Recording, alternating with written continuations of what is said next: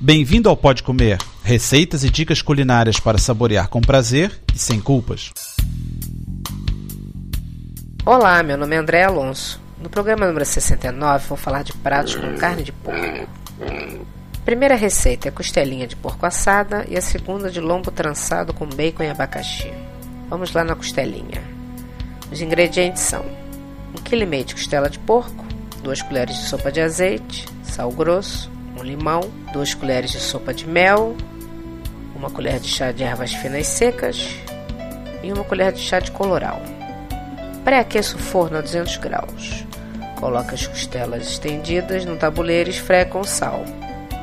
Num pote, misture o azeite, o sumo de limão, o mel, o coloral e as ervas finas e pincele as costelas. Leve ao forno por uns 45 minutos a uma hora, virando de vez em quando e pincelando com a mistura. Tire quando estiver bem dourado.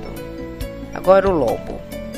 Precisamos de um lombo de mais ou menos 2 quilos, um copo de vinho branco, 200 gramas de bacon, um abacaxi, 5 galinhos de alecrim, uma cabeça de alho, pimenta branca moída e sal.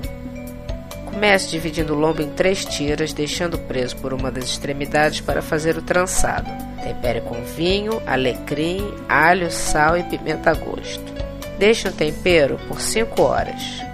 Descasque o abacaxi, corte o bacon em tiras. Coloque o abacaxi e o bacon no trançado, amarrando com barbante. Cubra com papel alumínio, assando por 2 horas. Retire o alumínio para dourar, deixando no forno por mais 30 minutos a uma temperatura de 200 graus. Bom apetite!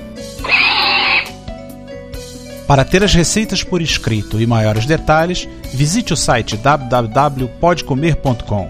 Bom apetite!